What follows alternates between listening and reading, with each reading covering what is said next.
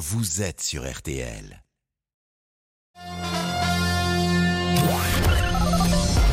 Les auditeurs ont la parole sur RTL. Avec Pascal Pro. La grève de la SNCF sera euh, à notre menu pour commencer cette euh, session des auditeurs. Nous sommes avec Nicolas qui est contrôleur SNCF. Bonjour Nicolas. Oui, bonjour Pascal. Vous faites grève demain parce que vous gagnez pas assez d'argent? On va faire ce, ce, ce raccourci-là, si vous voulez, oui. Eh bien, on va en parler dans une seconde. Le rappel des titres, Amandine. Et elle a eu le verdict au procès de Jean-Marc Reiser. Le sexagénaire est condamné à la peine maximale après l'assassinat de Sophie Lotan. La perpétuité assortie de 22 ans de sûreté. Près de Tarbes, un homme est toujours activement recherché après la mort hier de deux enseignants un homme et une femme qui ont été euh, tués par balle. Et puis sur, euh, euh, et puis le, pardon, l'agence France Presse annonce l'ouverture d'une enquête par le parquet de Nanterre après la plainte de deux hommes contre le maire d'ici Emilino, André Santini, accusé d'agression sexuelle et de harcèlement sexuel et moral. Deux plaintes déposées donc vendredi par deux employés de la mairie, un nous dit l'AFP. André Santini, lui, conteste les faits. Sur la route du Tour, première étape en France aujourd'hui, 60 171 km entre Dunkerque et Calais.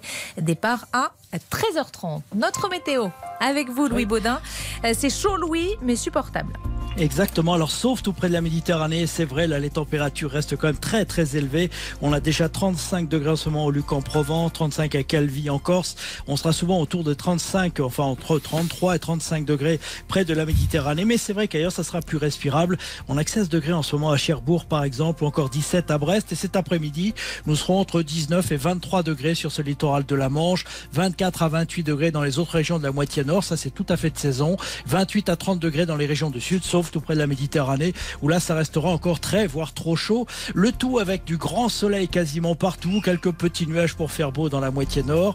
Et puis dans le sud, attention au Mistral, je vous en parlais ces prochains jours parce qu'il va souffler régulièrement jusqu'à 60-70 km heure. Et donc attention au risque d'incendie. On est prudent, le moindre petit geste peut avoir des conséquences dramatiques près de la Méditerranée où la sécheresse est en train de sévir. Et demain, Louis, ça continue, c'est ça? Ça continue exactement avec un temps sec et ensoleillé. Cette séquence euh, qui arrive euh, sur la France. Non, mais c'est rare quand même. Notamment dans l'Ouest, j'ai l'impression que les dix prochains jours, c'est soleil et chaleur.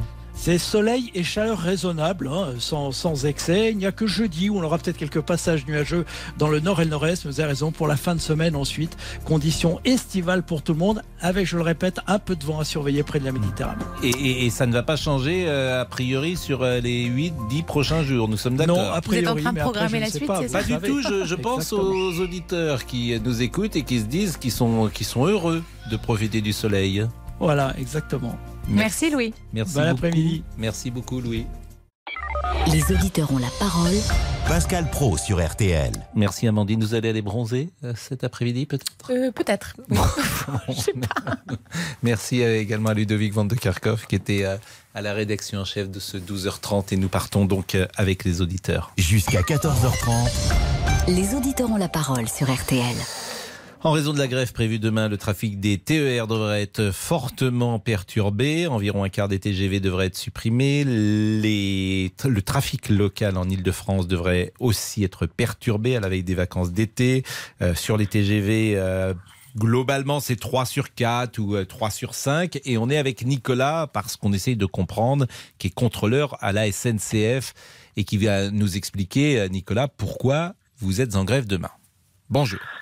Oui, bonjour Pascal. Eh ben, tout simplement, demain, il y a une table ronde donc sur les sur une négociation euh, sur les sur les revalorisations salariales, euh, donc prévues de, de date. Euh, après, le timing, on ne choisit pas. Il est il est ce qu'il est.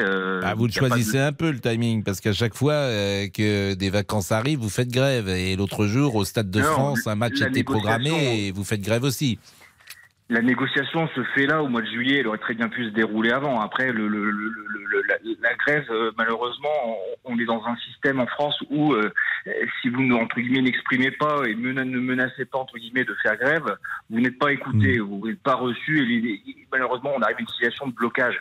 Ça vaut pour tout, pour tous les, pour tous les métiers. Alors, hein. on va essayer de comprendre. Par exemple, vous, euh, Nicolas, vous avez quel âge? J'ai 43 ans. Vous êtes à la SNCF depuis combien de temps? Depuis 20 ans depuis 20 ans. Vous êtes contrôleur SNCF. Euh, Est-ce que c'est indiscret de vous demander le salaire euh, annuel ou mensuel que vous euh, percevez?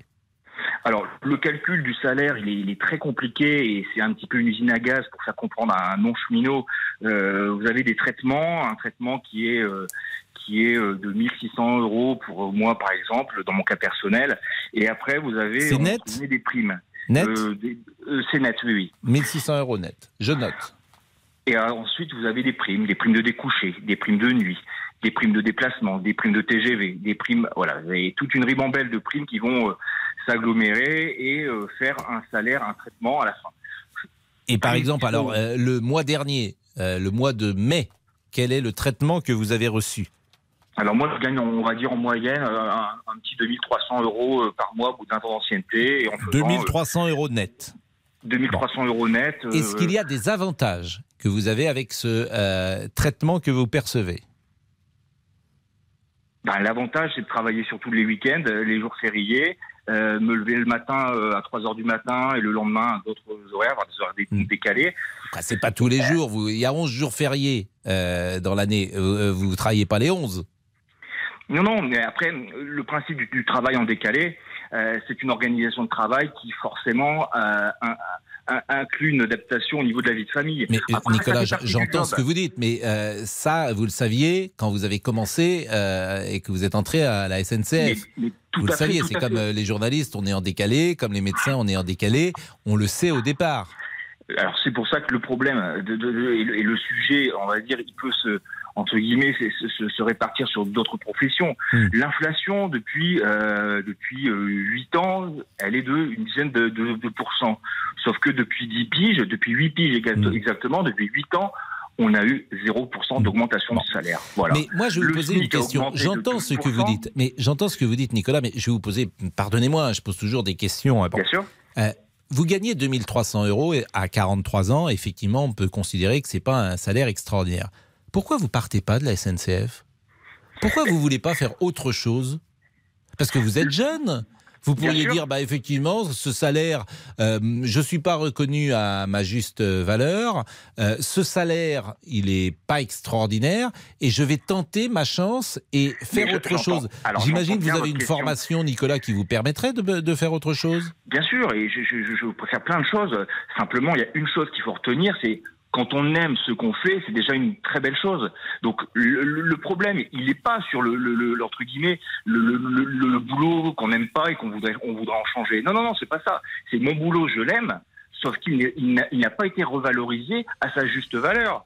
S'il avait été revalorisé comme le SMIC l'était, parce que là le problème, c'est que depuis 8 ans, le SMIC a augmenté. Non, mais, ça c'est vrai. C'est pour ça qu'il y a des non. revendications, je l'ai dit, qui sont eh oui. justes. Je suis d'accord. Vous demandez elles sont 300 tout à fait euros. Hein. Je crois que euh, les revendications, c'est 300 euros. C'est pas en pourcentage. Vous demandez Bah oui, parce 300 qu'en euros. pourcentage, c'est Voilà. toujours en fonction des, des, des, des- des- les bas salaires, forcément, ça va les, les pénaliser. Exactement. Et- Vous demandez et aux 300 salaires. euros. euh, bon, Euh, merci Nicolas. On, on va continuer cette discussion. Restez avec nous parce que peut-être que des gens vont vouloir échanger avec vous. Et, et moi, je le disais, Nicolas, à chaque fois que j'ai entendu euh, des syndicalistes parler de l'investissement, des salaires bas et de ça, j'ai plutôt été convaincu pour euh, tout vous dire. Et je trouve que bien souvent, les revendications, elles sont justes. Et je les entends également à l'hôpital et je les entends à l'école. Et souvent, ce sont les mêmes mots. Euh, D'ailleurs, parce que euh, ces secteurs-là sont moins attractifs, donc du coup, euh, on, a besoin quand même d'expertise, de connaissances, de gens euh, formés. Je prenais l'exemple tout à l'heure des, des caténaires, donc euh, faut pouvoir euh, attirer et, et pour attirer, faut payer euh, évidemment. 13h10, à tout de suite. Les auditeurs ont la parole sur RTL. Avec Pascal Pro. Jusqu'à 14h30 Les auditeurs ont la parole sur RTL. avec Pascal Pro. Laurent Tessier. Bonjour Pascal, bonjour, bonjour. à tous. Ah oui, bonjour. C'est important de se dire bonjour. Le train en provenance de Paris-Montparnasse va entrer en gare. Correspondance Cholet, numéro 1. Correspondance Bretignolles-sur-Mer. Avec combien de minutes de retard? Oh, on est mauvais. Comprenez-vous la nouvelle grève à la SNCF demain, la veille des vacances scolaires? C'est la question qui vous fait réagir. Environ un quart des TGV supprimés, le trafic des TER fortement perturbé, deux trains sur cinq seulement. Les syndicats, on l'a dit, réclament des hausses de salaire. Est-ce justifié? Martial You, le chef du service éco de RTL, était avec nous dans RTL Midi. Les cheminots sont comme tout le monde euh, frappés par euh, la hausse des prix en ce moment, pratiquement 6% de- d'inflation. Et donc ils réclament des augmentations de salaire, ils mettent la pression au moment où on en discute avec la direction. Ils réclament des augmentations générales, ils en ont pas eu depuis 2014, les cheminots. Et Jean-Pierre Farandou, il y a quelques jours, a dit on va connaître un été incroyable. Euh, 8 millions de billets vendus, plus 10% par rapport à 2019. Donc évidemment, les cheminots se rappellent à leur euh, PDG pour leur- lui dire ce serait bien qu'on en profite aussi. Mais vous, en tant que voyageur, ce mouvement vous énerve-t-il? Devez-vous prendre le train demain? En avez-vous marre de subir ces mouvements? Vous travaillez à la SNCF bah, Appelez-nous aussi comme Nicolas pour nous parler de vos revendications. 3210 3210. Alors Nicolas est resté, et je le remercie, et il a dit avec beaucoup de franchise et de sincérité son, son cas, il l'a expliqué, et Gilles est avec nous. Bonjour Gilles, qui habite la Seine-et-Marne, Bonjour Pascal. et qui va pouvoir, pourquoi pas, donner son avis, et qui sait même échanger avec Nicolas. Gilles, qui est artisan, qui a 58 Ouais. ans. Ouais, j'ai regardé, j'ai regardé un petit peu sur le net avant de prendre l'antenne. Euh, c'est simple, il n'y a pas eu d'année sans grève à la SNCF depuis 75 ans. Voilà, tout est dit. Donc on pourrait renommer la SNCF, qui pourrait devenir la Société nationale de coulage financier, un puissant fond permanent. Voilà, Oui. moi je prends plus le train, c'est trop cher et pas fiable. Oui, les mais- gens qui veulent partir en vacances demain, ils vont dire ah mais c'est les vacances, ah bah oui on est bête, il va y avoir encore une grève des trains comme d'habitude, immuablement on pourrait dire.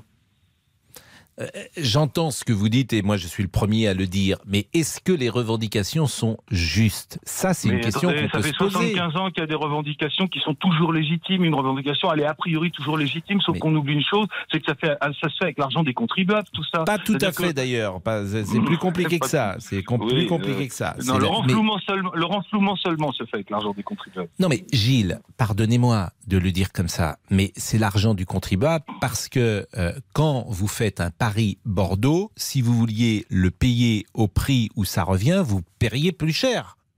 Bah, dans ce cas-là, je sais pas. Si vous voulez, dans ce cas-là, peut-être. Ça s'appelle, c'est comme la- l'hôpital, c'est un service public. Faut accepter l'idée que tu peux perdre de l'argent Alors, dans un, service public. Dans ce cas, un service public, dans ce cas, devrait avoir des astreintes de fonctionnement. Mais il y Voilà, bah, il y en a des astreintes. Non, attendez, vous, vous voulez rire Bah, On si, arrive aux il y a- vacances, il y a systématiquement, il y a une grève. J'ai regardé la, la dernière année sans grève de la SNCF, c'est 1947, 75 ans. Hmm. Donc, euh, si les, les gens qui travaillent, moi, j'ai rien contre eux en particulier, je comprends, c'est une vision générale, globale, etc., etc. Il n'empêche que quand on traite ses clients comme des usagers, à un moment, on les perd et ils reviennent pas. Euh, moi, j'ai fait le calcul depuis une éternité, ça me coûte moins cher de rouler en voiture. Et je n'ai pas à subir les avanies de monsieur, euh, de comment du, comment du patron de Sud ou du patron de machin, qui sont pour moi un petit peu désexcités. Alors, je- ils ont un point de vue, ils ont le droit de l'avoir, puis j'ai le droit d'avoir le mien, je ne prends plus le train. Voilà, c'est aussi simple que ça. Bon, Nicolas vous répond. Nicolas qui est contrôleur à la SNCF et qui entame le dialogue avec Gilles. Oui, ben Pascal, c'est très bien. Vous avez sorti les bons arguments. Non, non, mais oui, comme tout, euh, comme, tout euh, service public, le train, bah oui, les billets sont peut-être plus chers, mais bon, ça permet de financer le réseau, ça permet de financer euh, pas mal de choses. Alors euh, oui, on a une mission de service public. hein. On est, on est passé en société anonyme là depuis, depuis, euh, depuis deux ans maintenant, mais on a toujours une mission de service public. Et voilà, et le service public, entre guillemets, ça se, ça se, ça se finance. Et euh, depuis, ben, monsieur euh, parlait de X euh, années de grève. Ben, justement, c'est pour dénoncer 75. les syndicats. euh, Ouais, peut-être, euh, mais depuis euh, depuis X années. Mais le, le- les syndicats et les cheminots et comme comme dans toute autre profession, s'il n'y a pas de, de- entre guillemets de, de, de personnes qui tirent la sonnette d'alarme, on va où On fait quoi? Euh, 36 Front populaire, on a eu des avancées sociales. Ben merci qui? Merci ces gens-là. Euh, si aujourd'hui on ne fait rien, et ben on, on signe euh, un blanc-seing à nos gouvernements successifs, et puis et tout le monde va- et tout, et tout et tout le monde pleure. Tout le monde pleure, personne ne vote, une abstention euh, incroyable aux dernières élections, mais tout le monde se plaint. Donc je ne, je ne sais pas quelle est votre profession, euh, monsieur, mais artisan, euh, monsieur. Ça veut dire si je travaille pas, j'ai pas de blé, je peux pas me mettre en grève. Voilà, je peux pas ah me ben- mettre en grève comme ça, sinon je perds mes clients. Eh bien alors, alors, à ce moment-là, quel est votre pouvoir, vous, pour dire de stop, à un moment donné, ben, je, que je sois moins taxé, que je sois, euh, entre guillemets, que la valeur travail, que ma valeur tra- travail soit euh, euh, payée à son juste prix Quel est justement votre levier, vous, en tant qu'artisan? Ah bah moi, mon levier, c'est simple, c'est que je peux pas, je ne peux pas prendre les clients en otage. Voilà, Eh ben contrairement voilà, à eh vous. ben écoutez, je le fais pour vous. Eh ben moi, je le fais Ah bah pour non, vous. ah non, alors, non, non, voix- alors, gardez, s'il vous plaît, essayez pas de me coller vos daubes sur le dos. Vous faites ça parce que c'est votre intérêt, n'essayez pas de défendre mon intérêt. Franchement, je ne vous le confierai pas pour un empire. Parce que le ruissellement, ça vous, ça vous parle pas. Le fait Bah, que le ruissellement, c'est quand je prends le train. Quand je prends le train, que ça me coûte plus cher que de prendre ma bagnole. J'ai une grosse bagnole. Si vous voulez, il y a eu un temps où quand on prenait le train jusqu'à deux, c'était intéressant. À partir de deux, c'était mieux de prendre la bagnole. Aujourd'hui, on n'en est même plus là. Quand on est sur les départs de vacances, vous mieux prendre sa bagnole. Alors oui, Alors, je suis désolé de vous le dire. Je je suis désolé de vous le dire, mais c'est les faits. Après, c'est l'offre et la demande. C'est un peu comme le système de l'avion. Plus vous avez de Ah oui, demandes, mais alors donc vous êtes en fait vous êtes un, donc vous êtes un service public, mais vous gérez l'offre et la demande comme une entreprise capitale. Mais- J'ai du mal à vous comprendre en fait. On n'est pas un service public, on ne l'est plus malheureusement. On a dénoncé ça, ça fait deux ans. La société, la SNCF est devenue une société euh, anonyme à but, euh, ah, pardon, avec une mission de service public. Sauf que maintenant, elle a, un- elle, elle- elle a une rentabilité à avoir. On a fait, je sais plus, dans les 800, 900 millions de, de bénéfices. Sauf que ça sert à financer le réseau et c'est pas réinvesti ailleurs, ni dans les salaires. Bah, ça, ce c'est pas mal. Si ça finance le réseau et s'il y a de l'investissement, ça, c'est pas vous- Je vous entends bien. Quand il y a trois Bon. sous qui rentrent, vous voulez qu'ils soient distribués de façon irréversible et irrémédiable, Mhm. c'est-à-dire augmentation de salaire, parce qu'on peut pas revenir là-dessus. Et puis quand il n'y a pas assez de sous, ben, on fait une ardoise et puis on adresse ça aux contribuables comme tous les ans. Ça fait 70 ans que ça dure. Pourquoi ça change mais Ne so- si ne vous roulez soi- votre- ne soyons votre- pas Vous roulez routes. Hmm. Vous roulez sur des routes qui sont entretenues avec les impôts, les miens, les miens, les vôtres, de nos voisins. Ça fait partie du truc. Et pareil pour l'hôpital, pareil pour, pour d'autres services. Malheureusement, c'est notre Moi, ce que je, je vais vous dire, ce que je trouve dommage, et on va marquer une pause et peut-être en parler, c'est que c'est un problème récurrent. Ce qui m'étonne, c'est qu'une fois pour toutes, alors je sais que le mot Grenelle, il est mis à toutes les sauces, mais on pourrait imaginer un Grenelle de la SNCF se mettre d'accord sur un mode de fonctionnement et puis partir pendant dix ans tranquillement. Voilà, c'est ça que j'attends euh, des pouvoirs publics. Et ces problèmes ne sont pas réglés d'une année sur l'autre. Et tu arrives toujours au même problème. Donc c'est c'est un peu lassant. On pourrait euh, signer un accord, par exemple un accord une fois pour toutes de, de salaire, et que chacun s'engage à ne plus bouger les salaires pendant euh, les dix prochaines années. Comme ça, on n'aurait plus de grève sur les salaires. On est d'accord, on négocie, on se met d'accord là- là-dessus. Mais visiblement, c'est plus facile à dire qu'à faire, puisque euh, personne n'arrive à trouver des solutions à la SNCF, et c'est récurrent, je le répète. Est-ce qu'on a trouvé des petites chansons, monsieur Damien Béchiot, qui illustrent le train? Je me souviens de cette chanson, par exemple, merveilleuse de Jacques Dutronc et Françoise Hardy. Est-ce que vous partez en voyage? Et c'était Jean Sablon et Mireille qui chantaient ça. Je jadis. vais la chercher, Pascal. Je suis sûr que vous allez la trouver surtout. Monsieur Boubouk, prenez le train, vous, de temps en temps? Ah Bah oui, Pascal, pour aller dans ma Savoie natale. Vous prenez le chemin de fer? Mais oui, oui, et vous? Vous le En- prenez? Ah, euh, pas, pas- Je vais pas en savoir. Vous, Ah oui. vous roulez en première, j'imagine. Ah non, non, non, toujours en seconde, Pascal. Vous, n'allez pas en- en- vous savez que dans le temps, il y a la troisième. Ah bon? Ah, Dans le temps, il y avait trois Il y avait classes. trois classes Bien sûr, il y avait Ah, trois classes. pas. Ah bah voilà, vous me l'apprenez. Il y avait trois classes et il y avait même euh, on mettait une, une dernière classe où on mettait les animaux. Hein bah j'y aurais été. non mais c'est vrai, il y avait. Une... Regardez ça. Puisque nous nous quittons ce soir, mon cœur fait son apprentissage. Je veux sourire avec Jean Sablon. Vous, vous vous souvenez de Jean Sablon? Bah oui, bien Jean sûr. Sablon, que- c'est le premier chanteur. Quelle est sa particularité à Jean Sablon? C'est le premier qui a chanté avec un micro. Mais Non. plus personne, mais je- quand je parle de Jean Sablon, alors là, je peux vous dire, plus personne ne, ne se souvient de Jean Sablon. Et Mireille du Petit Conservatoire. Vous savez Bon. pas qui c'est non plus Bah non plus, Pascal, non. Bon, bon. En Désolé. tout cas, ça c'est une jolie chanson, c'est une reprise. Dans un instant, le train démarre. À tout de suite. Je resterai seul sur le quai.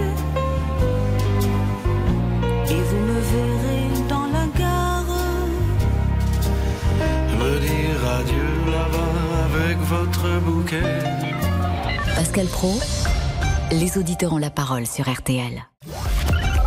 Jusqu'à 14h30 Les auditeurs ont la parole sur RTL avec Pascal Pro. Mais j'entends siffler le train. Mais j'entends siffler le train. Ah, ça, c'est pas la version de Richard Anthony. ça. C'est Hugo Frey et Françoise Hardy, Pascal. Dans le soir.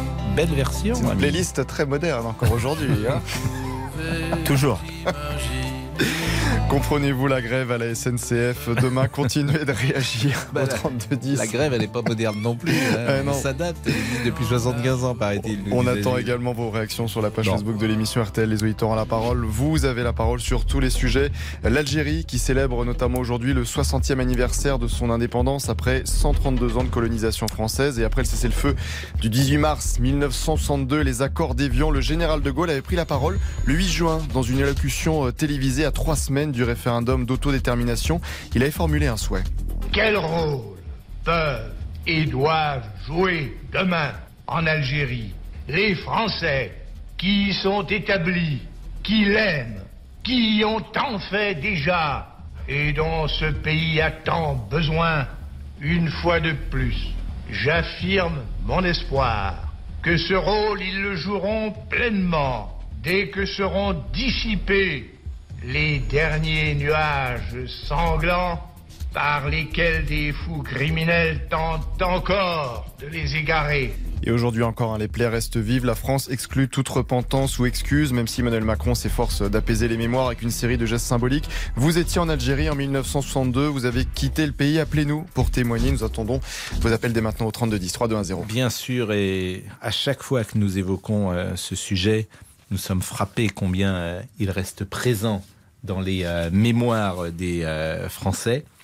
Et effectivement, le président Macron euh, a aujourd'hui communiqué l'anniversaire des 60 ans de l'indépendance de l'Algérie, l'occasion pour le président de la République d'adresser au président Tebboune ses vœux au peuple algérien et de dire son souhait que se poursuive le renforcement des liens déjà forts entre la France et l'Algérie. Et pour la première fois, c'est ça qui est tout à fait important, pour la première fois, une gerbe est déposée au mémorial national de la guerre d'Algérie à Paris en hommage aux victimes du massacre d'Européens à Oran en juillet 62.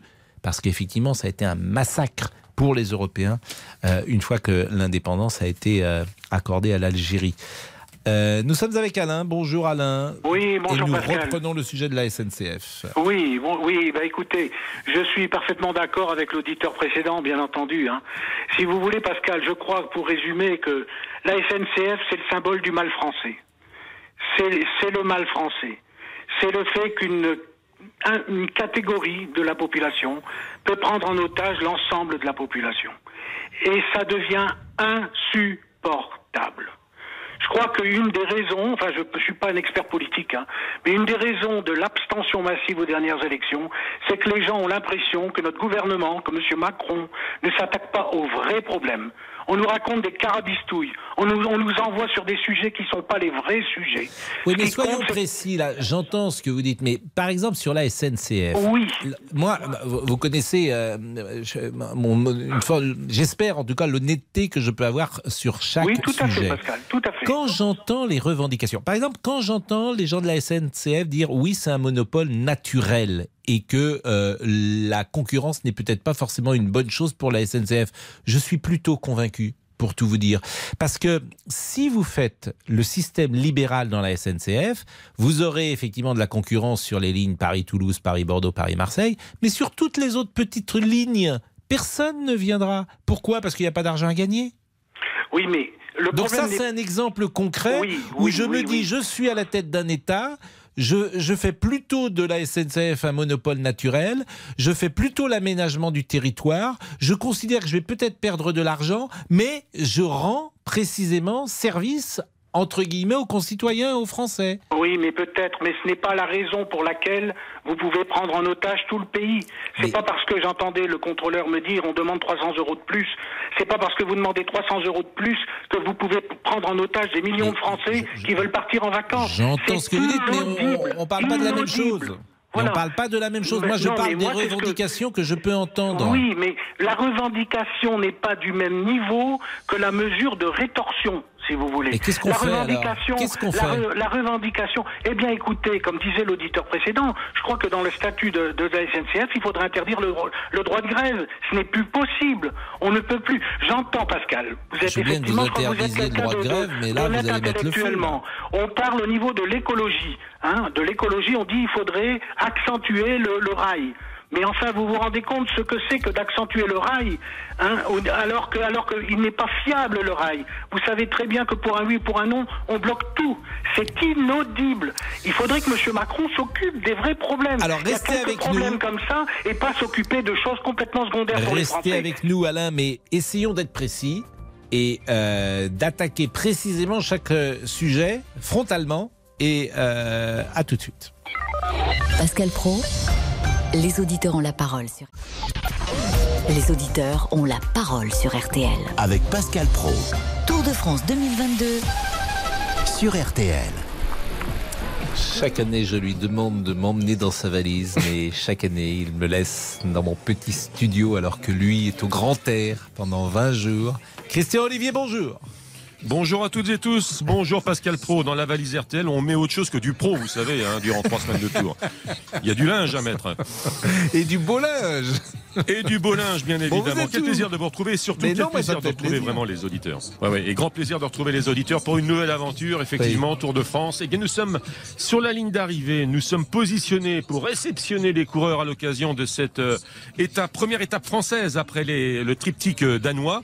Et pour prendre également nos repères, comme nous l'avons fait au départ euh, ce matin de Dunkerque. Et le départ a été donné, euh, Pascal, euh, il y a trois minutes. Quatrième étape, donc, Dunkerque-Calais. Première étape en France. 171 km. Il y a beaucoup de vent. Le savez-vous, dans le Calaisie, en moyenne, il y a 300 jours de, de vent. Eh bien, il y a du vent aujourd'hui, même s'il faut beau, très beau, mais pour l'instant, le vent souffle de face. Il y aura six difficultés, six côtes.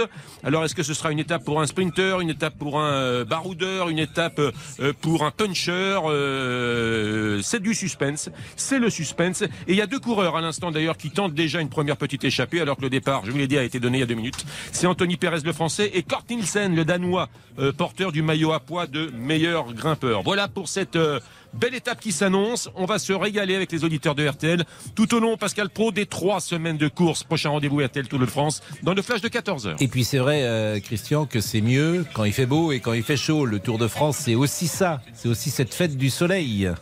Bien sûr, pour le public notamment, mais les coureurs, vous avez beaucoup de coureurs également qui aiment euh, euh, la pluie et qui aiment les conditions extrêmes. Donc il en faut pour euh, tous les goûts et pour toutes les couleurs. Mais là, on profite effectivement de ce beau ciel bleu et de ce soleil magnifique sur les routes du Tour de France. Merci, Christian. 13h, 14h30 Les auditeurs ont la parole sur RTL. avec Pascal Pro. Et Laurent Tessier. Vous sentez-vous en sécurité dans les transports en commun? Comment protéger les chauffeurs? A-t-on suffisamment pris conscience du danger vécu par certains?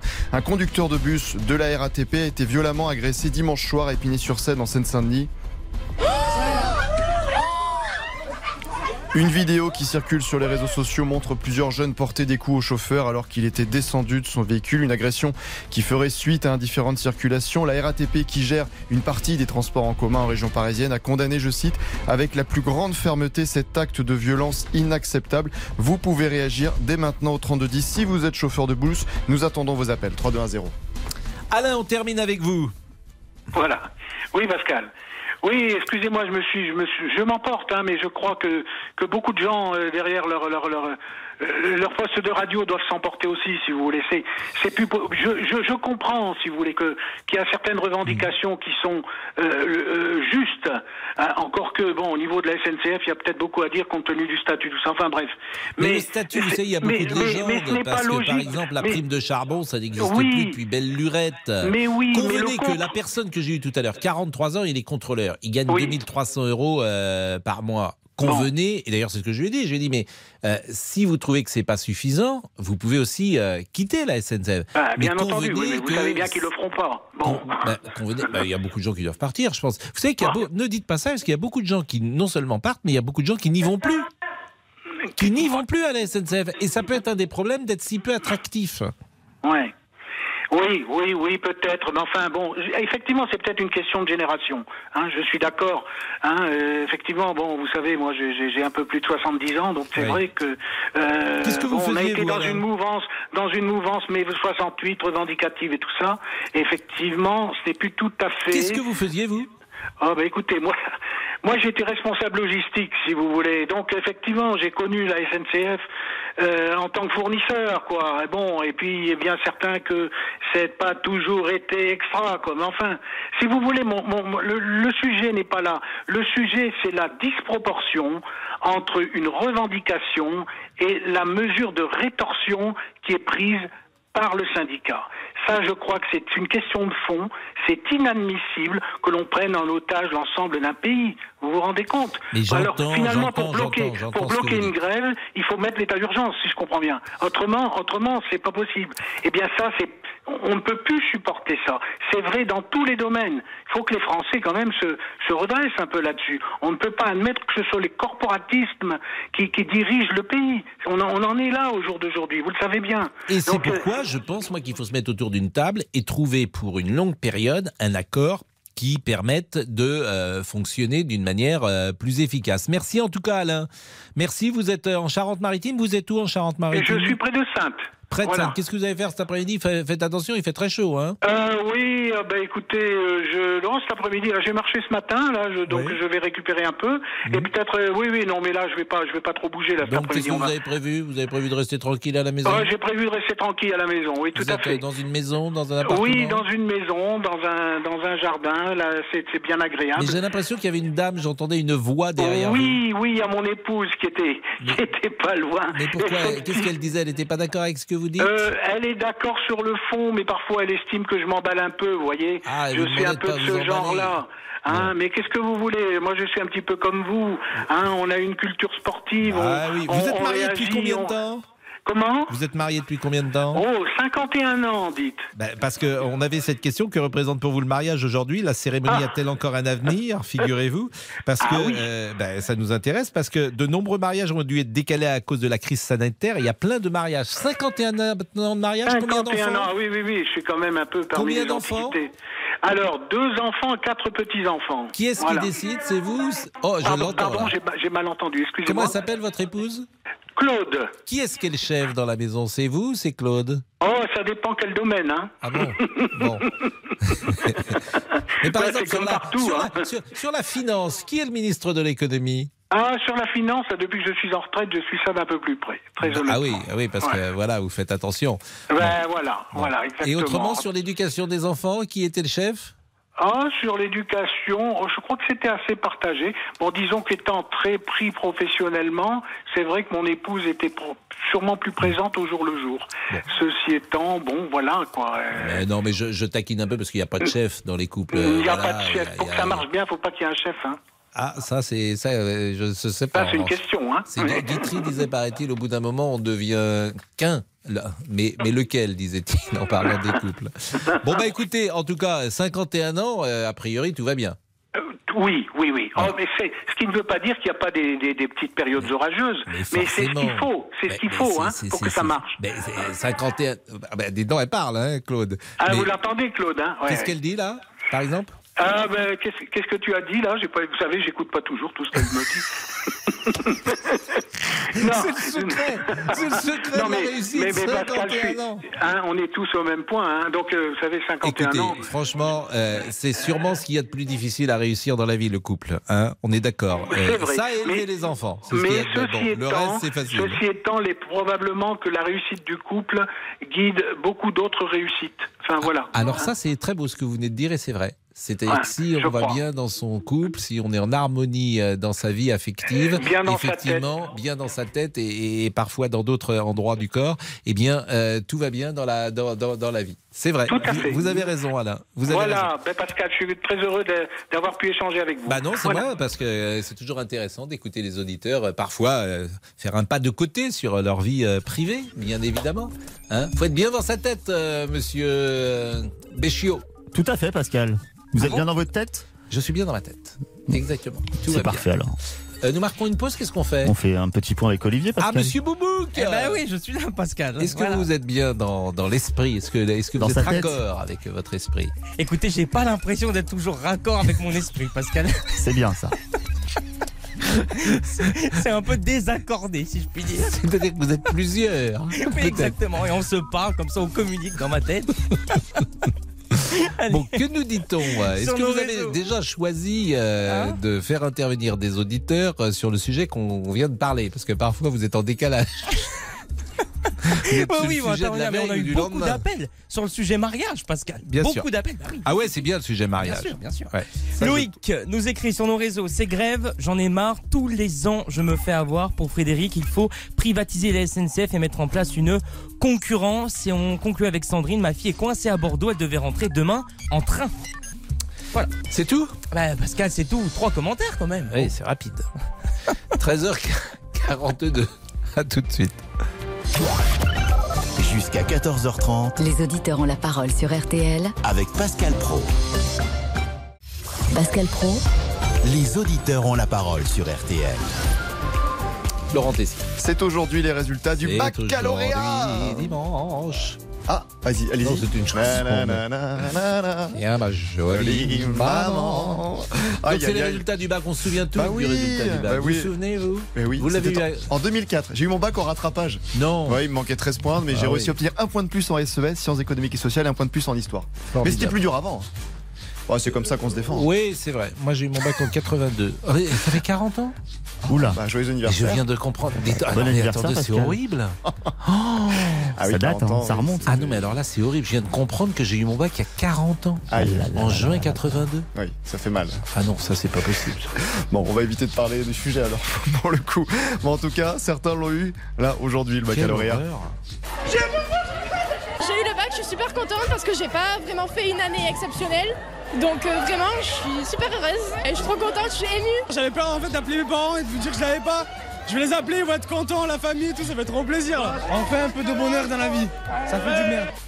Alors, tu l'as eu, c'est bon, t'es admis. Bah voilà, forcément, c'est le type de question qu'on entend le jour des résultats. Une journée bah, qui reste stressante pour les enfants, mais surtout pour les parents. Quels sont vos souvenirs de ce moment? Dans quel état d'esprit étiez-vous? Et le bac reste-t-il un événement important dans une vie, malgré Bien la nouvelle formule, la dose de contrôle continue? Eh bien, c'est un événement considérable. C'est un passage. Et alors, je peux raconter une anecdote? Ah bah Moi, oui, je vous jure que je, je raconte, euh, je vous jure que c'est vrai. On était, euh, on connaissait, il n'était pas dans notre classe, mais on connaissait quelqu'un qui était euh, un, un enfant de son père et, et vendait des voitures. Bon, et son père lui avait dit si tu as le bac, euh, je t'offre une voiture. Il était concessionnaire. Et je vous jure que cette histoire est vraie. Et il était un peu plus vieux que nous et il avait manqué son bac déjà deux fois. Parce qu'à l'époque, tu manquais ton bac deux fois et puis tu le passais une troisième. Et euh, lorsque euh, euh, il est arrivé chez lui, il a dit à son père, je l'ai Alors qu'il n'avait jamais eu. Parce qu'il n'osait pas. il n'osait pas, évidemment. Et peut-être que son père aujourd'hui ne sait toujours pas qu'il n'a... euh, que Ah, cet terrible. homme... mais euh, Je pourrais citer son nom d'ailleurs, je ne le ferai pas. pas. Son père ne sait-il pas aujourd'hui qu'il n'a jamais eu son bac Quand il met de la musique comme ça, il se fiche de moi. Généralement, c'est pour. euh, Non, pas du tout, C'est pour. euh, C'est les bonnes histoires de tonton Pascal. Mais le bac, on s'en souvient, c'est un événement fort. L'Algérie, à présent. L'Algérie qui célèbre en grande pompe le 60e anniversaire de son indépendance après 132 ans de colonisation française dont la mémoire crispe toujours les relations avec Paris. Une parade militaire d'ampleur inédite est notamment prévue dans le pays. La première depuis 33 ans. Et je disais tout à l'heure qu'une gerbe est déposée au Mémorial national de la guerre d'Algérie à Paris en hommage aux victimes de massacres euh, d'Européens à Oran en juillet 62 et c'est la première fois parce qu'évidemment les Français, les Européens qui ont quitté l'Algérie en 62, ça a été parfois compliqué et cette mémoire est parfois aussi oubliée. On est avec Pa- Pascal. Bonjour Pascal Oui, bonjour Pascal. et merci d'être Bah, avec nous. On s'était eu brièvement la semaine dernière en fin d'émission lorsqu'on avait déjà évoqué l'Algérie. Donc moi, comme je vous le disais, ma mère est née là-bas, mes grands-parents, toute la famille du côté de ma mère. Et ils ont donc pris le bateau le 19 juin 62 dans des conditions un peu compliquées parce que tout le monde n'avait pas des conteneurs pour emmener tout ce qu'ils avaient emmené. Je vois du côté de la, la sœur de ma, de ma grand-mère, elle a dû se faire passer pour la mère de mon grand-père pour qu'elle puisse également embarquer avec parce qu'il n'y avait pas de la place pour tout le monde. Et c'est vrai qu'ils ont été un petit peu déracinés, voire même beaucoup, puisqu'ils n'ont pas pu emmener tout ce qu'ils avaient. Il y a pas mal de choses qui sont restées sur place parce qu'il n'y a pas de la place pour tout le monde et surtout l'État français n'avait pas préparé le retour d'autant de pieds noirs d'un seul coup. Euh, donc, je ne vous dis pas le comité d'accueil arrivé à Marseille par Monsieur Defer, qui nous avait euh, gentiment dit d'aller nous réacclimater ailleurs, et la CGT qui balançait tous les conteneurs qui déchargeaient du, du bateau à la mer.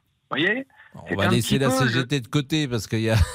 Comme on peut pas vérifier ce que vous dites, j'ai jamais entendu, j'ai jamais entendu ça nulle part que la CGT balançait les containers qui arrivaient à Marseille.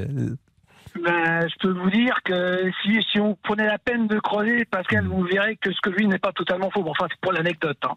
Mais c'est vrai qu'arriver à 50 ans avec seulement vos bagages, vous retrouvez hébergé par la famille que vous avez en métropole en n'ayant pas forcément les téléphones et garder les adresses de- de- d'amis euh, que vous aviez là-bas, ça a été très compliqué. Mon grand-père, qui était un militaire de carrière, s'est retrouvé en Allemagne avec euh, ma grand-mère, ma mère et son frère, donc dans un pays où il faisait froid, où il avait toujours connu la chaleur.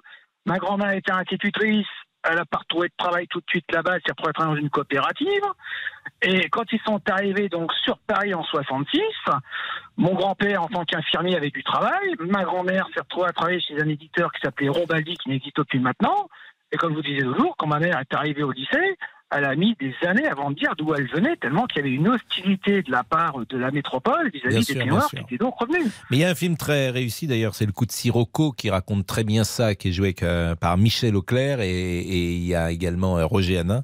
Et c'est Roger fait, Hanin oui. qui arrive à, à Paris et qui effectivement est plutôt mal accueilli.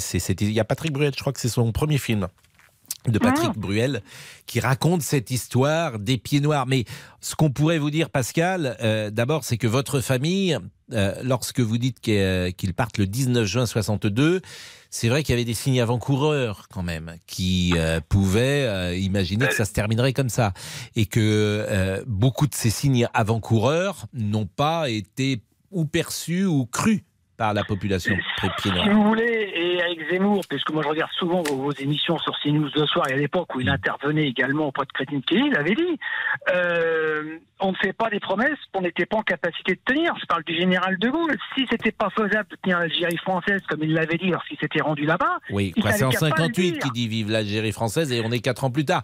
Euh, de Gaulle s'était exprimé très clairement. Alors, à chaque fois, on arrive sur les mêmes sujets. De Gaulle s'était exprimé très clairement sur la décolonisation de la France. Dès 46, dans ses discours, dans le- il y a un discours de Bayeux qui est assez célèbre, et même dans ses écrits, il avait donné euh, son point de vue là-dessus. Alors là où vous avez raison, c'est qu'il y a un hiatus, parce que quand il revient le 13 mai 58, euh, il va très, d'abord il revient avec la crise algérienne, et il va effectivement à Alger, et euh, il dit, euh, je vous ai compris, vive l'Algérie française. Donc euh, là, effectivement, là, il y a, les, les pieds noirs ne lui ont jamais pardonné, et je peux les comprendre, bien sûr. Parce qu'en plus que là, et Eric Zemmour l'avait toujours dit, euh, la guerre, on l'avait gagnée militairement, on l'a perdue politiquement, mais si on avait voulu rester, on avait une force au niveau de l'armée pour pouvoir rester. Mais c'est entendu, et mais c'était une volonté politique. De, euh, on on considérait, considérons quand même que l'Algérie n'est pas euh, notre territoire, que nous y sommes allés en 1830, que cette guerre de conquête a été abominable. La manière dont nous sommes arrivés en 1830, c'est abominable. Mais comme c'était le cas lorsque les Anglais, euh, au XVIe siècle ou au XVe siècle, allaient en Écosse et, et- et faisaient un génocide. Ça, je veux dire, les, les- les puissances coloniales se conduisaient d'une manière inouïe. Inouïe. Ah, vous me direz, ça nous a bien été rendu quand il y a dû y avoir l'indépendance, hein, parce que côté FLN, ils sont pas privés. Hein. Alors Euh, restez avec ça- nous, on va essayer d'appeler Alexandre Arcadi parce que euh, souvent euh, c'est un thème sur lequel il est intervenu et puis il a fait un film euh, vraiment très intéressant, très touchant et, et qui n'a pas pris une ride, qui est le coup de Sirocco. Donc on va lui demander comment il vit ce 5 juillet 1962. À tout de suite. Les auditeurs ont la parole sur RTL. Avec Pascal Pro. Pascal Pro, les auditeurs ont la parole sur RTL. écrasé par l'azur. C'est notre histoire et on ne peut pas écouter la chanson de Serge Lamas sans une certaine émotion. Laurent Tessier. L'Algérie qui célèbre en grande pompe le 60e anniversaire de son indépendance. Et évidemment vous continuez de prendre la parole sur ce sujet. Vous avez la parole jusqu'à 14h30 dans l'émission. Et tiens notamment cette question, certes qui n'a rien à voir, que représente pour vous le mariage? La cérémonie a-t-elle encore un avenir? La célèbre demande Veux-tu m'épouser? A-t-elle encore de beaux jours devant elle? Et les églises se souviennent En tout cas, l'année 2023 s'annonce chargée avec 300 000 cérémonies attendues du jamais vu. De nombreux mariages ont dû être décalés à cause de la crise sanitaire. Est-ce que c'est votre cas? Comment avez-vous fait votre demande? Est-ce que vous avez sorti le grand jeu? Vous êtes marié depuis plus de 40 ans, 50 ans, 60 ans. Venez nous donner le mode d'emploi et le mariage de son enfant. C'est toujours une émotion particulière. On vient de marier le dernier. Il y a la chanson de Serge Lama, l'Algérie, et puis il y a également les films euh, d'Alexandre Arcadi, et je pense notamment au coup de Sirocco, qui raconte euh, l'exode des Pieds Noirs et de la famille Narboni, euh, joué euh, par Roger Hanin, qui arrive à Paris et qui doit quitter l'Algérie en 62. On est avec Alexandre Arcadi. Bonjour Alexandre. Oui, bonjour Pascal. Et merci d'être avec nous. C'est un film de 1979 qui n'a pas pris une ride d'ailleurs. Mais vous-même, Alexandre, vous êtes né à Alger. Et je voulais savoir comment vous viviez aujourd'hui ce 60e anniversaire de l'indépendance de l'Algérie. Écoutez, c'est une date importante pour les Algériens. euh, c'est un moment euh, difficile et tragique pour beaucoup euh, de, des Français d'Algérie. Évidemment, c'est un anniversaire troublé, si je puis dire, par, par des souvenirs douloureux. Mais c'était inéluctable. Je veux dire que l'indépendance était, était inscrite dans l'histoire. Malheureusement, beaucoup de, de pieds noirs, n'ont- vivant dans une insouciance totale, n'ont pas saisi ce, ce, ce- ce mouvement qui, qui, était, euh, qui devait arriver. Mais je repense, moi, dans ce 5 juillet, plutôt à, à ce qui s'est passé à Oran et au massacre de ces, de ces Européens à Oran. Ça, c'est une, c'est quelque chose qui, qui entache l'histoire de France et l'attitude du général Katz et du général de Gaulle euh, interdisant à ces soldats d'aller porter secours à, des Français d'Algérie. C'est, c'est quelque chose qui est, qui est difficilement euh, supportable pour la mémoire. Vous avez parfaitement raison et je disais tout à l'heure que c'est la première fois qu'une gerbe sera déposée au Mémorial national de la guerre d'Algérie à Paris en hommage aux victimes du massacre d'Européens euh, à Oran en juillet 62. Est-ce que vous avez le sentiment qu'Emmanuel Macron a tenté d'apaiser euh, en recevant les harkis, en recevant des pieds noirs, en, rece- il, a, il a tenté, pardonnez-moi, d'apaiser les plaies qui sont toujours euh, vives? Oui, moi je le pense, franchement. hein, J'ai assisté à, beaucoup de cérémonies avec lui. Je pense qu'il a, qu'il a, qu'il a voulu et qu'il souhaitait apaiser ses plaies, essayer de, de, de dire les choses avec des mots, euh, de reconnaître des faits, euh, euh, ses gestes vis-à-vis des harkis, ses gestes vis-à-vis des victimes euh, des Européens d'Algérie, victimes des attentats. Euh, voilà, je trouve que c'est c'était important de rétablir une mémoire qui est une mémoire quand même entachée bon, de crimes des deux côtés. Mais, mais il faut s'en souvenir, il ne faut pas cacher la vérité. Vous savez, ce qui est extraordinaire, c'est que j'ai fait un certain nombre de films sur l'Algérie. Et tout à fait dernièrement, j'ai présenté ces films à l'Institut du monde arabe. Beaucoup de jeunes franco-algériens sont venus voir mes films et ils m'ont remercié en me disant vous racontez une partie de notre, de notre histoire qu'on nous a cachée. Ça, c'est extraordinaire. Et c'est dans ce sens-là que je vais tourner très prochainement, avec l'accord des autorités algériennes, à Alger, euh, mon prochain film qui s'appelle Le petit blond de la Casbah, qui raconte cette enfance, mon enfance à Alger. Voilà. Alors, je vous propose, parce que euh, je vois que vous êtes en train de déjeuner, je vous remercie parce que j'ai interrompu votre déjeuner. Il y a le euh, flash de 14h qui arrive. Euh, restez quelques secondes avec nous, Alexandre Arcadi. Arcadi, on se dit au revoir dans, dans, dans 3 minutes. Pascal Pro, les auditeurs ont la parole sur RTL. Il est 14h01.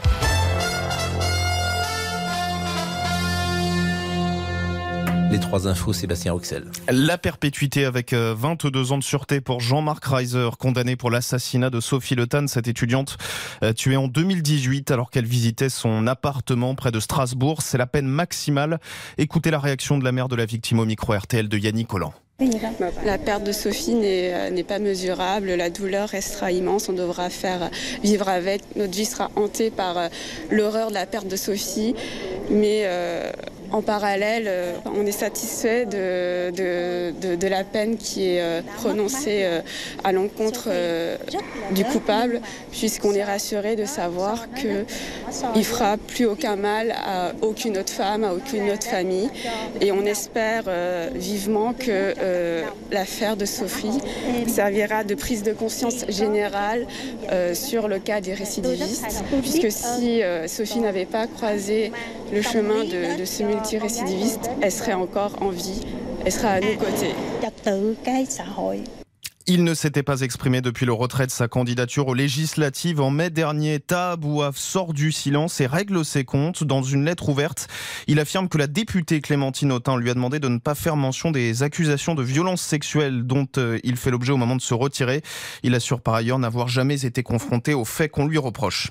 Allez, on part tout de suite sur la route du Tour de France. Tour de France 2022 sur RTL. Quatrième étape cet après-midi, la première dans l'Hexagone, un peu plus de 171 km entre Dunkerque et Calais. Nicolas Georgeron, on vous retrouve sur la moto RTL, où en est-on? Eh bien, après 20 km parcourus, nous venons de passer la localité de Berg, célèbre pour euh, le film de Danny Boone qui est venu chez les Ch'tis. Nous sommes en approche de la localité d'Ardifort. Deux hommes en tête.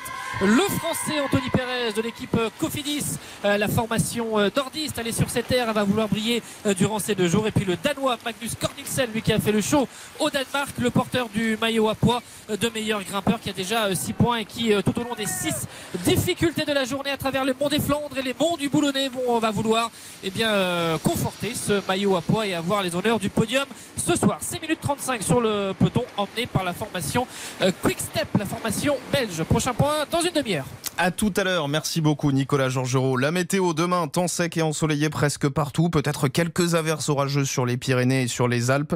Les températures dans l'après-midi, 23 à 27 dans la moitié nord, 27 à 35 dans la moitié sud. Le Quintet, c'est à Vichy ce soir. Dominique Cordier vous conseille le 8, le 11, le 10, c'est sa dernière minute, le 14, le 13, le 6 et le 4. RTL, 14h, 4 minutes. La suite des auditeurs, c'est avec vous, Pascal Pro. Il est 14h04, effectivement. Jusqu'à 14h30 Les auditeurs ont la parole sur RTL avec Pascal Pro.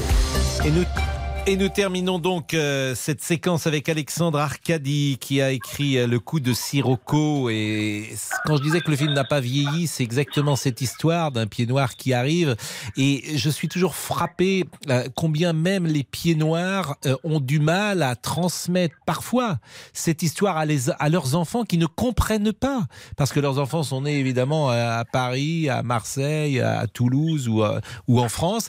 Et que cette histoire, elle va s'arrêter précisément avec ceux qui sont rentrés en 62, Alexandre Arcadi. Oui, mais c'est là où le, cinéma ou la littérature joue un rôle. Et le cinéma, c'est beaucoup plus populaire. Et c'est vrai que le coup de Sirocco a été un, déclic, non seulement pour les pieds noirs, mais pour les Français de France, pour les métropolitains. D'un coup, ils ont vu euh, quelque chose qu'ils ne connaissaient pas, qu'ils ne palpaient pas. Et puis, dernièrement, quand j'ai fait Ce que le jour doit à la nuit, ça a été pareil. C'était une page de cette histoire que j'ai racontée euh, d'un pays qui n'existe plus. Voilà. Euh, et c'est vrai que c'est important de laisser comme ça des petites pierres euh, qui sont comme ça autant de relais pour la mémoire des jeunes générations euh, vis-à-vis d'un monde qui, qui a été si incroyable. On avait tout à profusion, disait Camus. Le soleil, la mer, l'insouciance, voilà. Bah, merci en tout cas, euh, Alexandre Arcadi. Merci beaucoup euh, d'être intervenu sur l'antenne de RTL. Et puis bonne suite. Vous nous avez euh, dit vos projets. Et je ne doute pas qu'ils seront à la hauteur de tout ce que vous avez déjà fait pour euh, la télévision comme pour le cinéma. Nous marquons une pause et nous allons parler mariage. À tout de suite.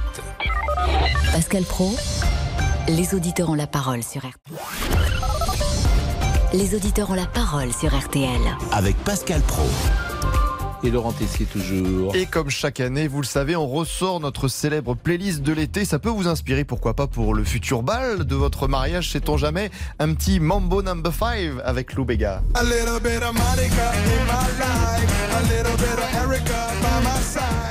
Autre danse possible pour cet été, par exemple, autour du barbecue.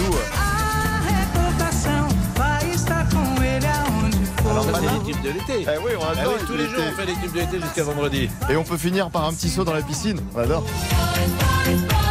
Ah, c'est Fox. Dites-nous quelle est votre chanson de l'été 3210 320. Ah, Stéphanie. Stéphanie va se marier. Stéphanie Oui, bonjour.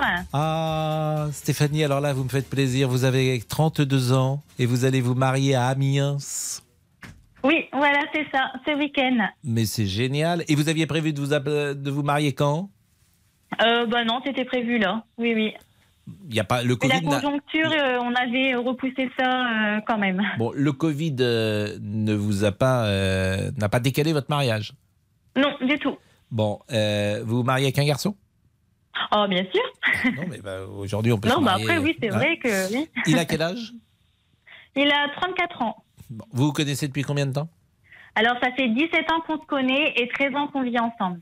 13 ans? Ah oui, donc là, a priori, euh, Oui. vous êtes sûr de vous. Oui, tout à fait, on est sûr de nous. oui. Vous avez des, vous avez des enfants? Oui, on a deux garçons. Ah vous, donc vous viviez dans le péché? Eh, écoutez, oui. Vous avez Ça consommé. va se rectifier euh, ce Vous avez consommé avant le mariage? Eh oui. Mais attendez-moi, on m'a pas dit ça. On vous aurait pas pris à l'antenne quand même. Autrement, c'est pas possible. Ah, mais écoutez, aujourd'hui, je crois qu'il y a beaucoup qui consomment avant de se marier. hein. Non Mais on m'a Oh, on m'a- pas averti, on m'a pas dit euh, les nouvelles pratiques. Oh non, non, soyez pas choqués. Bon, et, et alors vos enfants, ils sont contents? Oh oui, oui, oui, ils attendent que ça, là. Mais quel, a- quel âge ils ont?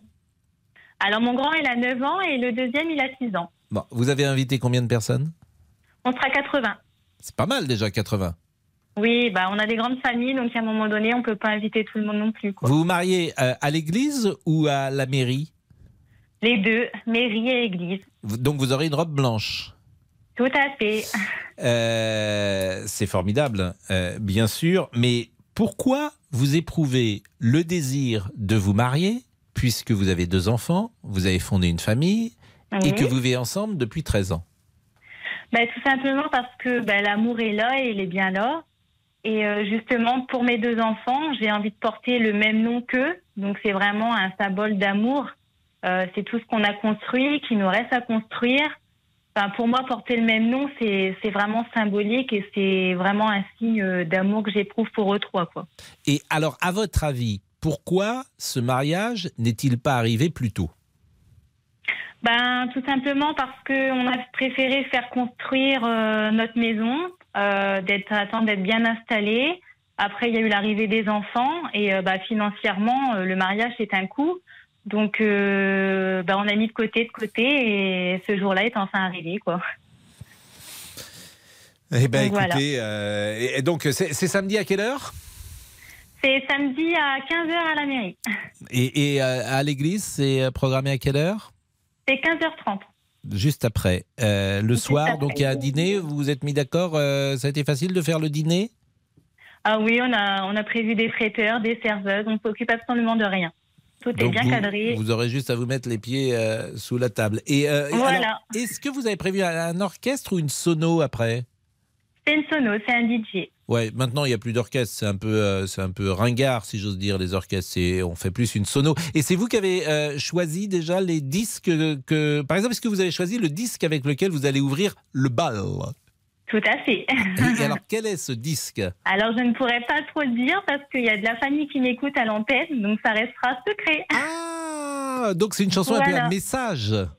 Voilà, c'est voilà, il y a des Ah. petites surprises euh, de prévues. Alors Damien Béchiot, par exemple, si vous deviez vous marier, oh là là là là là là, vous ouvririez euh, le bal par euh, Je quel ne sais pas du tout, Alors Pascal. on peut ouvrir généralement par une valse. Généralement, généralement. Alors qui ouvre le bal d'ailleurs? C'est les mariés ou c'est le père de la mariée avec sa fille? C'est les mariés. non, normalement c'est les mariés. Oui, c'est les Et mariés. après, ils sont j'inviterai mariés. mon père euh, à me rejoindre. Exactement. Bah ça c'est très joli. Et j'imagine c'est votre père qui va vous conduire jusqu'à l'hôtel. Ah bah bien sûr, tout à fait. Quand je dis, euh, Monsieur Boubouk, euh, conduire jusqu'à l'hôtel, vous, vous, vous, vous en- vous comprenez cette. Oh, euh, attendez, Pascal, quand même. c'est pas aller à l'hôtel avec son père. Je sais bien, vous parlez de la C'est- mairie. C'est comment Vous parlez de la mairie, non? Non. Non, pas de la. De l'église, Olivier. L'hôtel Conduire Oh, son père jusqu'à l'hôtel, pas l'hôtel de ville C'est Oh pas pense qu'ils savent pas ce que c'est. Mais ils savent Non, pas ce ne que sais pas. c'est. Le Je mot sais- hôtel, je- ils ne il savent ne sait pas. pas. Comment vous l'écrivez hôtel? Oui, ils Alors, savent pas. A-U-T-E-L. Ah bah bravo. Yes. Mais La non, mais c'est la jeune génération, c'est c'est le vocabulaire de l'Église et parfois il est inconnu. Mais on ne se marie plus, nous. On ne se marie plus, c'est entendu. Bon, Stéphanie, donc euh, Monsieur Damien, quelle chanson euh, Ah, je ne sais pas du tout, Pascal. Je n'y ai jamais Ça pensé. serait plutôt une valse euh, de Strauss Sûrement, sûrement plus- une petite plutôt, euh, valse. plutôt une, une musique. Il faut euh, que j'apprenne à danser la valse aussi. Ah oui, Ça ah, fait beaucoup de ah oui. choses. Vous savez ah danser oui, la il y a de valse l'entraînement, il faut un petit peu s'entraîner, oui. Vous savez euh, danser la valse, Stéphanie? Euh, bah, nous, on s'est entraîné. C'est vrai qu'on s'est entraîné pour notre ouverture de bal. C'est très joli, hein, la valse. Assez sympa, ouais. Et là, ah, Alors, il y, y aura aussi des chansons anciennes parce qu'il y a peut-être des, des gens qui, sont, euh, qui ont un certain âge, forcément. Oui, avez- voilà, on a vu. Vous on avez a vos grands-parents, vraiment, peut-être? Euh, Oui, tout à fait. On a prévu vraiment tout style avec notre DJ. On s'est mis bien d'accord sur plein de, plein de titres, plein de, de générations pour Bon, euh, bah- faire plaisir à tout le monde. Bon, bah écoutez, euh, écoutez c'est parfait. C'est parfait, cher ami. Et euh, cher ami, chère Stéphanie, plus exactement. Et, et- et vraiment, on vous souhaite beaucoup de bonheur parce que c'est un moment euh, vraiment tellement particulier que le mariage est unique. Ah oui. A priori, on s'en souvient toute sa vie. A priori, il y en a qu'un, généralement. Quoi, à l'église, il y en a voilà. qu'un, en tout cas. Bah, normalement, c'est le but. hein. Vous nous, si, et si vous nous rappeliez lundi, qu'est-ce que vous en pensez? Que je vous rappelle lundi Bah oui, pour savoir comment ça s'est passé. Bah écoutez, avec grand plaisir. y Moi, a je pas trouve que vous nous direz euh, si ça s'est bien passé. Euh, faut faire attention. euh, faut être sobre, j'imagine. Vous, vous allez y- votre votre votre futur mari euh, dans ces cas-là, et on on essaye de pas trop boire ce soir-là pour Ouh être. là en- là, ouh là là, oui, je l'ai mis à la page directe. Ah oui, parce qu'il a une petite tendance à, à lever le coude, comme on disait jadis en soirée? Bah, disons qu'avec les copains, ça peut aller très vite, quoi. Bah Donc oui, là, euh, c'est la seule euh, journée où il, a vraiment pas le droit, quoi. Ah ouais, vous lui avez dit? Ah oui, oui, oui, mais il en est conscient et il le dit lui-même que oui, effectivement. Il euh, n'a pas non, le droit de boire un verre avant 11h midi, minuit. Un petit verre, mais ce sera tout. Un petit, euh, oui, bah oui, parce qu'après, euh, c'est pas possible. Ça, le, le marié qui est à 2 grammes 20, ça, c'est- pas Euh, possible. ouais, non, ça le Non, fait pas ça, trop. ça le Là, fait je crois pas, que ça être- sent le divorce avant même d'avoir. euh, Ah oui, donc Stéphanie, vous avez ça pris l'affaire. Vous avez pris l'affaire en main. Voilà, c'est ça, tout à fait. Bon, bah écoutez, vous avez raison. Hein. Oui. 14h16, on vous embrasse. D'accord, ben merci beaucoup à vous. Merci Stéphanie. Pascal Pro, les auditeurs ont la parole sur RTL. Pascal Pro, les auditeurs ont la parole sur On RTL. vient de marier le dernier. Tous nos enfants sont désormais heureux sans nous. Olivier. Monsieur Boubouk. Allez, sur nos réseaux sociaux, Agnès nous dit dans le temps, le mariage c'était automatiquement synonyme de longue relation. Aujourd'hui, non. Pour Paul, le mariage est un événement incontournable dans une vie. Et on conclut avec Gérald. On a déjà 50 ans de mariage et je resigne pour 50 de plus. Monique qui est avec nous, 65 ans de mariage. Avez Eh bien ben entendu. oui, 65 ans de mariage. 65 ans le 23 octobre. C'est noces de quoi ça? Ah, les noces de je sais pas, je sais pas. Bon. C'est-à-dire que nous, on a fêté nos 25 ans, nos 50, nos 40 ans, nos 50 ans de mariage. Alors, vous voyez, euh, oui, oui. Et puis, nous nous sommes mariés le 23 octobre 1957 à Chauffour-Notre-Dame, un petit village à 8 km du Mans. Et nous n'avons jamais quitté notre village. On Et est Jean- né- il, est né dans le pays, dit euh, votre Oui. mari derrière, c'est les noces de Palissandre. Claude. Bon, ça marche bien le mariage, 65 ans? Ben écoutez, oui, 65 ans après, mais oui, mais oui. Ce qu'il y a, c'est que euh, nous, on partait, on se mariait, c'était pour la vie. Ah ben là, c'est gagné. Mais vous avez dit, alors je me permets de le répéter, parce que vous avez dit à Monsieur Olivier, tout fonctionne. Ben, mais oui, tout fonctionne. J'entends, j'entends, j'entends le, le, le- le tout fonctionne. De, Oui, mais oui. Oui, oui, bien oui. sûr.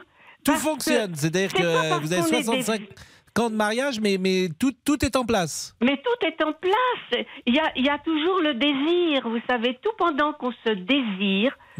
Bon, euh, c'est ce que je disais à votre, euh, au- à la personne que j'ai eue. Je disais bon ben, oui, oui, nous, oui, on s'aime encore. On, on a, on a, on a le désir. On a, ben oui, ben allez, euh, disons franchement, on a des rapports sexuels. Oui, oui, monsieur, euh, oui, monsieur Pascal Pau. Mais moi, d'abord, je, je trouve ça formidable. Je trouve formidable que vous le disiez. C'est souvent un sujet tabou euh, pour les personnes qui ont passé 80 ans, disons-le. Eh ben oui. Et, 86 dans quelques jours. oui. Vendredi, il aura 86 Ben, ans. il, est mari. vert. Et Comment il s'appelle votre mari? Claude. Mais il est vert, Claude, dites-moi Mais alors. oui, ah bah oui, mais non, mais on s'entretient, vous savez. Il nous a- sommes des, nous sommes des terriens.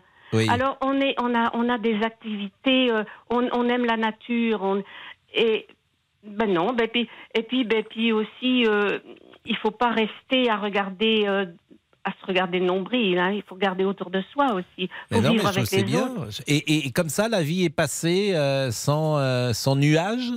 Si, bien sûr, mais si, il y a eu des nuages. hein. On était, on était jeunes mariés. Il y a eu la guerre d'Algérie. Mhm. S'il était en Algérie, c'était pas drôle. Non Mais dans plus. votre couple, euh, il n'y en a pas eu? Eh ben non.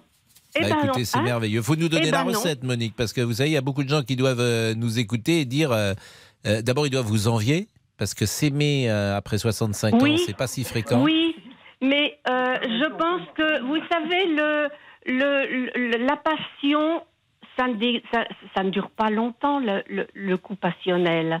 Ça ne dure pas longtemps. Et c'est ce que maintenant c'est ça qu'ils veulent les jeunes. Ils veulent la passion, mais au bout de oui, de, de quelques années, bah non. Elle s'étiole évidemment. Bon, Monique, je suis obligé de vous euh, laisser parce qu'il y a le débrief. Mais vraiment, je vous embrasse. Je vous embrasse fort. Embrassez Claude. Et euh, on, on signe pour 65 ans euh, supplémentaires. 14h23, le débrief. 13h, 14h30. Les auditeurs ont la parole sur RTL. C'est l'heure du débrief de l'émission par Laurent Tessier. Comprenez-vous la nouvelle grève à la SNCF demain Environ un quart des TGV supprimés, trafic des TER fortement perturbé. On ne tient plus Gilles. Euh, C'est simple, il n'y a pas eu d'année sans grève à la SNCF depuis 75 ans. Voilà, tout est dit. Donc on pourrait renommer la SNCF, qui pourrait devenir la Société nationale de coulage financier, un puissant pont permanent. Voilà, moi je prends plus le train, c'est trop cher et pas fiable. Et c'est aujourd'hui les résultats du baccalauréat, toujours un souvenir important dans une vie. Après, en se rappelant de la date, euh, ça peut faire mal. Moi, j'ai eu mon bac en 82. Ah, Ça fait 40 ans Oula, bah, joyeux anniversaire. Viens de comprendre. Ah, Bon non, mais anniversaire, attendez, c'est horrible. Bon, nous avons quand même parlé d'amour aujourd'hui, de mariage à l'instant. Tiens, André est marié depuis 51 ans. Respect, tout simplement. Qui est-ce qui est le chef dans la maison? C'est vous ou c'est Claude? Oh, ça dépend quel domaine. Hein. Ah bon? Bon. Ce qui ne veut pas dire qu'il n'y a pas des, des- des petites périodes orageuses. Mais, c'est ce qu'il faut. C'est ce qu'il faut hein, pour que ça marche. Mais c'est 51. Ah ben, dis donc, elle parle, hein, Claude. Ah, Mais vous l'entendez, Claude hein Ouais, Qu'est-ce ouais. qu'elle dit là, par exemple Ah, ben, qu'est-ce qu'est-ce que tu as dit là? J'ai pas, Vous savez, j'écoute pas toujours tout ce qu'elle me dit. Après, si vous êtes marié, retenez ses propos, ça peut servir. Vous connaissez ce mot magnifique de Sacha Guitry. Ma femme et moi avons été 25 ans heureux. Puis nous nous sommes rencontrés. Il disait également ce que ma femme a de plus profond, c'est son sommeil. Mais c'était Sacha Guitry, bien évidemment. Oui, évidemment. Nous avons choisi sinon d'inaugurer une nouvelle rubrique dans l'émission. Les bonnes histoires de tonton Pascal. Ah, en fin de matinée, nos amis de RTL vous régalent avec Jean-Michel Zeka que vous retrouvez de 11h à 12h30 avec un invité exceptionnel. Un indice. Il nous vient tout droit de LA, Loire-Atlantique. Est, oh là là, tiens, tiens, qui peut être cet invité mystère Avec l'ambassadeur de la Baule, et il fait ça de manière absolument fantastique. Pascal Pro, qui est l'invité d'RTL, vous régale, ancien éleveur de canaris nantais. Exactement. Euh, signalé. Si vous ne connaissez pas la Baule, Pascal, en bon agent de l'Office du tourisme, peut vous parler de la commune sans problème. La Baule, c'est une réserve pour le Figaro Magazine. hein. C'est-à-dire que c'est les gens qui ont le petit pull euh, euh, sur le dos, le, le vélo euh, avec euh, le panier devant, les, les- les chaussures bateau qu'on ne doit plus retrouver qu'à la Baule, qui ne sont plus vendues qu'à la Baule, les Dockside. Donc c'est c'est quand même- raconte et, est vrai. et quand tu te balades dans la rue, tu entends c'est ça. Bon, tu vois, c'est- c'est quand même un univers très particulier. hein. Et des personnalités vont à la Baule, mais bon, paraît-il que des fois les températures sont un peu fraîches. Du pas une seule seconde. Le président Sarkozy, il allait à la boule.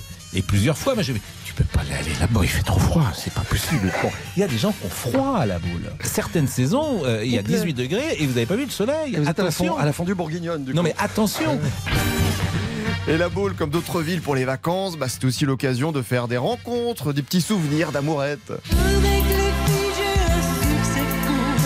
Véronique, Nathalie, Sophie, Isabelle, c'était l'époque. Dans les années 70, il y avait du Isabelle au mètre carré à cette époque-là et du Nathalie. Donc tu les faisais venir et t'allais voir l'hôtel de la plage. Et, et- et- et là, hop, à la fin de l'hôtel de la plage, tu tentais, à l'époque tu avais le droit, euh, de pouvoir embrasser une fille sans que immédiatement la police euh, entre dans le cinéma. Donc Vous avez compris Pascal Pro hein, a, a joué de l'appel et pas cassable. hein. Non, non, mais quand t'avais 13 ans, voilà, c'était tes premiers émois.